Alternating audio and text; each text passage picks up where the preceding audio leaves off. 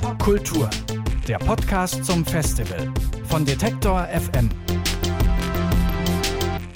Drei Tage Popkulturfestival, drei Tage Interviews, Interviews, Interviews. Wir sind wieder da. Es ist der Montag nach dem Festival. Das Festival ging ja von äh, Mittwoch bis Freitag. Und bei mir ist Isabel Wob, die den ganzen Spaß äh, auch mitgemacht hat. Hallo Isi. Hallo Gregor. Äh, bist, hast du dich gut erholt? Ja, wir haben gerade ja schon ganz kurz drüber gesprochen. Ich bin auf jeden Fall ins Bett gefallen am Freitag und war dann doch richtig müde. Ähm, ja. Aber in der Zeit haben wir ja echt volle Power gegeben. Richtig, wir haben, ich glaube, so um die 20 Interviews da gemacht, äh, 20 äh, Podcast-Episoden, roundabout, äh, sind da entstanden. Ähm, wir hatten viele sehr spannende Gäste und ähm, mit so ein bisschen Abstand wollen wir jetzt nochmal drauf zurückblicken, was, was, was wir da so gemacht haben. Vielleicht machen wir es chronologisch. Wir fangen an am, am Mittwoch, mhm. ähm, am ersten Festivaltag. Äh, was ist da bei dir so hängen geblieben? Auf jeden Fall das erste Interview, was wir geführt haben, äh, was der Kollege Lars Setz geführt hat, mit Moses Schneider, ich würde sagen, einem seiner Kindheitsidole, ja. der die Band seiner Kindheit äh, produziert hat. Fand ich auch. Das war total spannend und eine total schöne Gesprächsatmosphäre, fand ich. Stimmt. Und ich glaube, die beiden haben dann auch noch so äh, gefühlt eine halbe Stunde nach dem Interview da auf, auf dem Sofa gesessen und gequatscht. Länger als das so. eigentliche Interview. Und, und, und, ich fand die Geschichte auch so schön, dass Lars irgendwie meinte, ja, er hat mal irgendwie eine Zeit lang auf so einer Baustelle gearbeitet und hat da äh, irgendwie alle Tokotronic-Alben hoch und runter gehört. Und zwar die Tokotronic-Alben, die auch Moses Schneider produziert hat. Mhm. Ähm, und, und Moses Schneider hat ihm gesagt, wie, wie hast du das nur ausgehalten?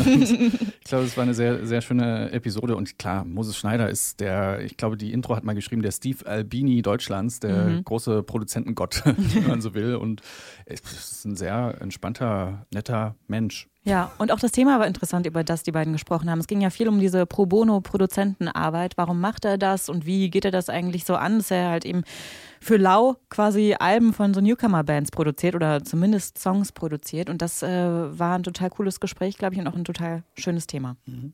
Bei mir ist dann auch noch hängen geblieben das Interview mit Stefanie von Bouvet, mhm. äh, wenn ich es richtig ausspreche, die Musikvideoregisseurin, die unter anderem auch, da sind wir wieder bei Tokotronic, äh, Musikvideos für die Tokos äh, gemacht hat. Und die hat mit Sarah gesprochen, auch ein sehr lebendiges ähm, Gespräch, wo sie so ein bisschen diese Do's und Don'ts äh, der, des Musikvideomachens ähm, erzählt und so ein bisschen sowas einen kleinen Abriss gibt und Sachen sagt wie, ja, in den 90ern hat man immer auf Beat geschnitten, mittlerweile ist das total uncool, das so zu machen. Stimmt, so hat sie es jetzt auch gesagt, auf Beat schneiden ist voll 90er, oder? Ja, ja genau. Und dann auch so ein bisschen aus dem Nähkästchen geplaudert hat, so ähm, als es darum ging, dass es ja in jeder Band auch so die Typen gibt, äh, die so das Bild für das Visuelle haben, für das Musikvideo machen.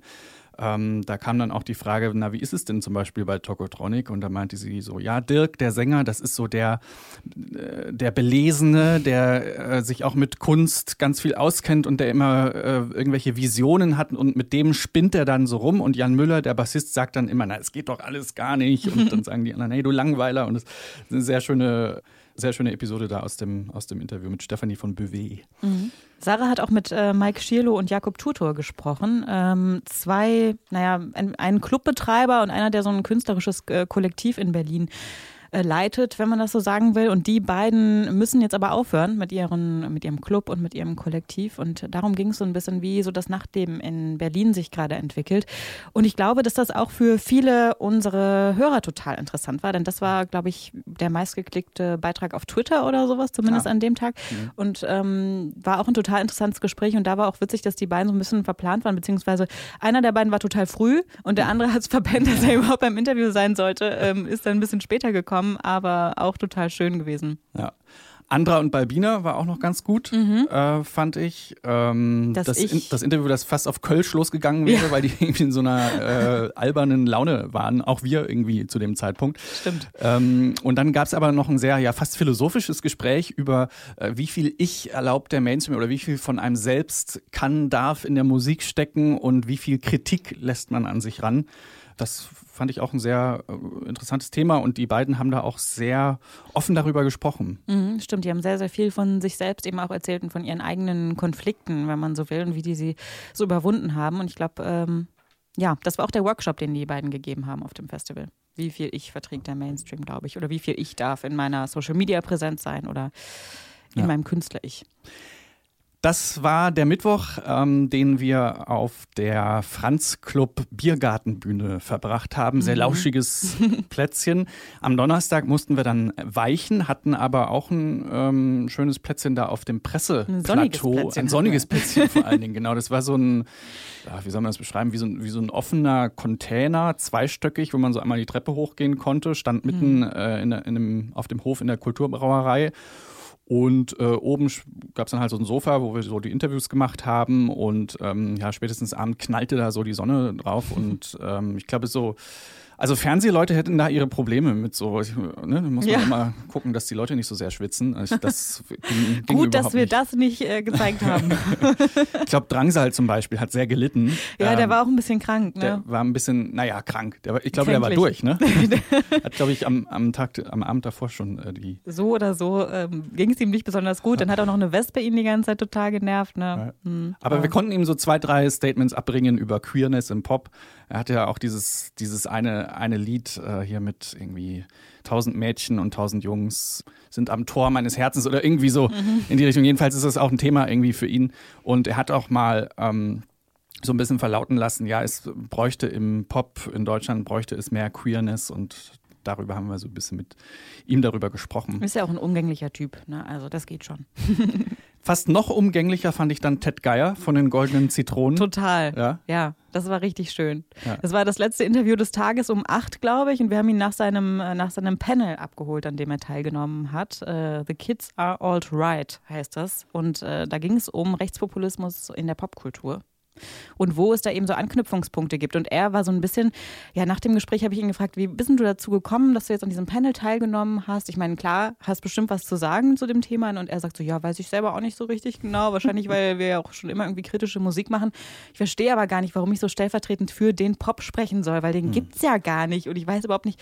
Aber gut, sehen wir mal, worüber wir jetzt dann so sprechen. Und äh, das war aber dann doch super spannend. Und er hat sich dann auch ähm, sehr eingefunden, glaube ich, in das Thema und hatte total gute Sachen dazu zu sagen. Mhm.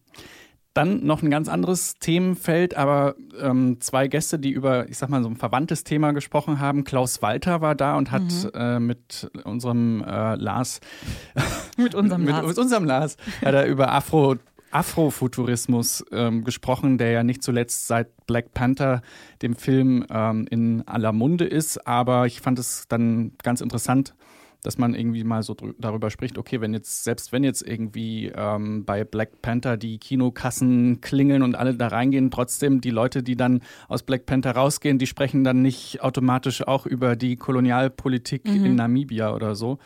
Ähm, spannendes Thema und in eine ähnliche Richtung ging dann das Interview mit Erik Steinskog, ein dänischer Wissenschaftler, der sich mit Beyoncé, Race und Gender äh, beschäftigt. Mhm. Also äh, wer Wer mal Beyoncé studieren will, der sollte nach Dänemark, Dänemark gehen.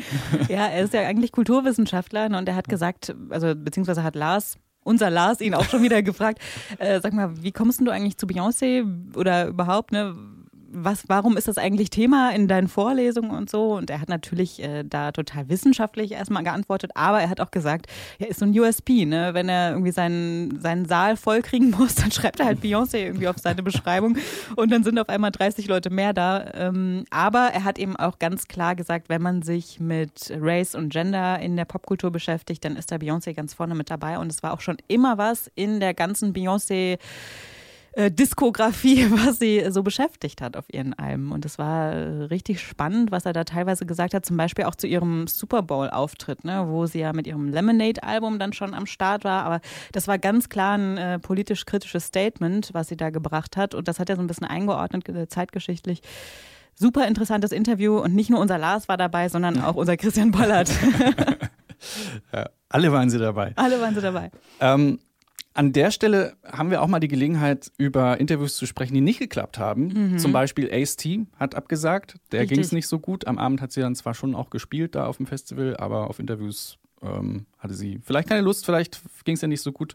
Ähm, und ähm, wir hatten am Freitag noch ein Interview, was auch nicht so gut geklappt hat. Also er war zwar da, Ghost Poet war mhm. da, aber auch darüber, glaube ich, können wir mal reden. Ja, er hatte es, nicht so Lust, mit mir zu sprechen. Ja, er hat das, das ging so ein bisschen, ein bisschen nach hinten los. Er hat so ein bisschen, war so ein bisschen auf Krawall gebürstet, ne? Ja, absolut. Äh, er hatte einfach überhaupt keine Lust auf das Thema, was wir ihn, ähm, wozu wir ihn befragen wollten. Und es ging ja, es sollte zumindest gehen um Genrebezeichnungen in der Musik, denn er ist, glaube ich, äh, der Künstler, der sofort reagiert, wenn jemand ihn in irgendeine Genreschublade stecken will. Nehmen wir an, es ist irgendein Promoter, der ein Konzert promoten will und sagt, äh, Rap-Artist, Ghost Poet kommt vorbei, schreibt er sofort bei Twitter drunter, I'm not a Rap-Artist. Also es scheint ihm sehr wichtig zu sein, äh, nicht in irgendeine Genreschublade gesteckt zu werden. Und das hat er, glaube ich, auch dann irgendwie klar gemacht im Interview. äh, so gleich an erster Stelle, dass er auch überhaupt keinen Bock hat, über das Thema zu sprechen. Ähm, ja, ein bisschen was konnte man ihm dann doch noch rauslocken. Er hat halt im Endeffekt, glaube ich, äh, gesagt, er möchte einfach nur irgendwie als er selbst wahrgenommen werden. Und ich fand, es gab einen ganz interessanten Vergleich, den er gezogen hat. David Bowie wurde ja auch nie in eine Genre-Schublade gesteckt. Ne? Also warum mhm. sollte man das auch mit ihm machen? Ja, ja gute Frage. Ja. Aber auf die Diskussion, wieso Genre-Schubladen oder Genre-Bezeichnungen, kann man es ja auch einfach sagen, für Journalisten irgendwie ja doch ein sehr hilfreiches Mittel sind, um Musik zugänglicher zu machen. Vielleicht auch Musik, die ein bisschen unbekannter ist oder Künstler, die ein bisschen unbekannter sind, wo es ja definitiv darum ging beim Popkulturfestival. Mhm.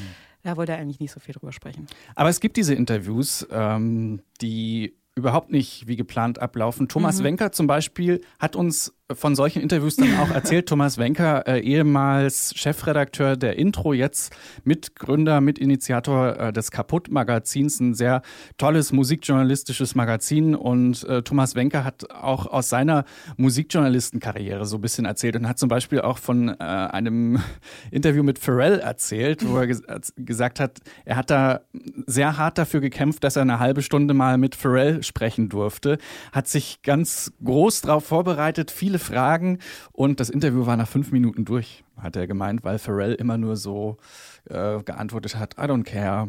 Ähm, und ne, ja. so ähnlich wie Ghost Poet. Ich kann mich sehr gut in Thomas Wenkers Situation hereinversetzen. und das Witzige war, also er hatte halt die halbe Stunde, meinte er, und hatten, die mussten dann da noch 25 Minuten sitzen. So. Mhm. Und es war wohl so ein bisschen awkward. Total unangenehm. Und was ich dann aber auch besonders schade finde, es versaut einem ein bisschen die Musik in auch, zumindest für eine Zeit lang. Ja, ne? man kann da jetzt, glaube ich, nicht mehr äh, so ganz ohne Vorurteile in, in eine neue Ghost Poet-Platte reinhören. Ja, so. das richtig. Ist leider, das ist leider irgendwie ja, so eine Sache. Und es hat mich, auch ein bisschen, hat mich auch ein bisschen runtergezogen, muss ich sagen, an dem Tag. Aber ähm, ein, das letzte Interview hat es dann irgendwie wieder hochgezogen mit Ebo. Ebo das, war äh, auch genau. unser Lars und ich geführt haben. Es war ein super spannendes Interview über Frauen im Hip-Hop was ja auch ein bisschen in eine ähnliche, in eine ähnliche Richtung geht. Sie hat kein Problem damit, äh, sich selbst als Rapperin zu bezeichnen, auf jeden Fall. Das hat sie auch äh, ganz klar so gesagt. Aber es ging ja vor allem darum, dass für sie Frauen unterrepräsentiert sind im Hip-Hop zum einen, aber sie sagt ganz klar, es gibt die Frauen, ja. Es gibt super viele äh, Talente, die es total drauf haben und es ist auch ein bisschen Aufgabe oder nicht nur ein bisschen, es ist Aufgabe des Managements und der Booker, der Booker die mal ja. irgendwie auf Festivals zu holen und spielen zu lassen. Aber was sie auch gesagt hat, und das fand ich auch irgendwie total spannend, dass für sie Frauen entweder als total weiblich, also übersexualisiert dargestellt werden oder sie versuchen genau das total zu verstecken und eben eher, wenn man so sagen will, in eine maskuline Richtung zu zu gehen. Und sie sagt, es fehlt ihr irgendwie alles dazwischen. Und das äh, finde ich, wenn man länger drüber nachdenkt, tatsächlich so eine Sache, die einem wirklich ein bisschen auffällt. Mhm. Last but not least müssen wir erwähnen, Irmin Schmidt war da. Ja. Irmin Schmidt, eine Musiklegende, ähm, war damals bei Ken mit dabei in den 70ern, hat den Krautrock sozusagen nach vorne gebracht. Mhm. Und äh, Irmen Schmidt, der ergraute Irmen Schmidt, mittlerweile ja eine Musiklegende. Ich fand es witzig, dass er, der war schon irgendwie so eine Stunde, bevor das Interview eigentlich stattfinden sollte, war, war der da bei uns. Ähm, auf der Bühne und hat so eine Fotosession gemacht mit einer Fotografin und das ging wirklich irgendwie mindestens eine halbe Stunde, hat er sich da in eine Schale geschmissen und hat gepost, was das Zeug hält. Mhm. Sehr witzig und hat dann bei uns im Interview ähm, Einblicke gegeben in ein ja, bewegtes äh, Musikerleben. Auch das absolute Hörempfehlung. Irmen Schmidt im Interview beim Popkultur-Podcast. Richtig. Und ich glaube, wir können zusammenfassen, alles ist auf jeden Fall hörenswert, was wir da so gemacht haben. Ja. Man könnte den ganzen Popkultur-Podcast mal an so einem Sonntag am See durchhören, glaube ich. Ja, vielleicht reicht auch noch nicht mal der Sonntag. Stimmt. Muss man den Samstag noch mit dazu nehmen, weil es ist echt viel. Aber es ist, ähm, ja, wir können es sehr empfehlen. Abonniert euch diesen Podcast. Äh, da findet ihr alle Folgen nochmal gesammelt. Ähm, ihr findet das auf Detektor FM beziehungsweise dann überall da, wo es Podcasts gibt, bei Spotify, bei Deezer, bei Apple Podcasts oder auf der Podcast-App eurer Wahl. Genau. Da gibt es den Popkultur-Podcast, einfach als Suchbegriff Pop-Kultur eingeben, da findet man das. Easy, es war mir ein Fest. Ja, mir auch, Gregor. Dank dir. Popkultur, der Podcast zum Festival von Detektor FM.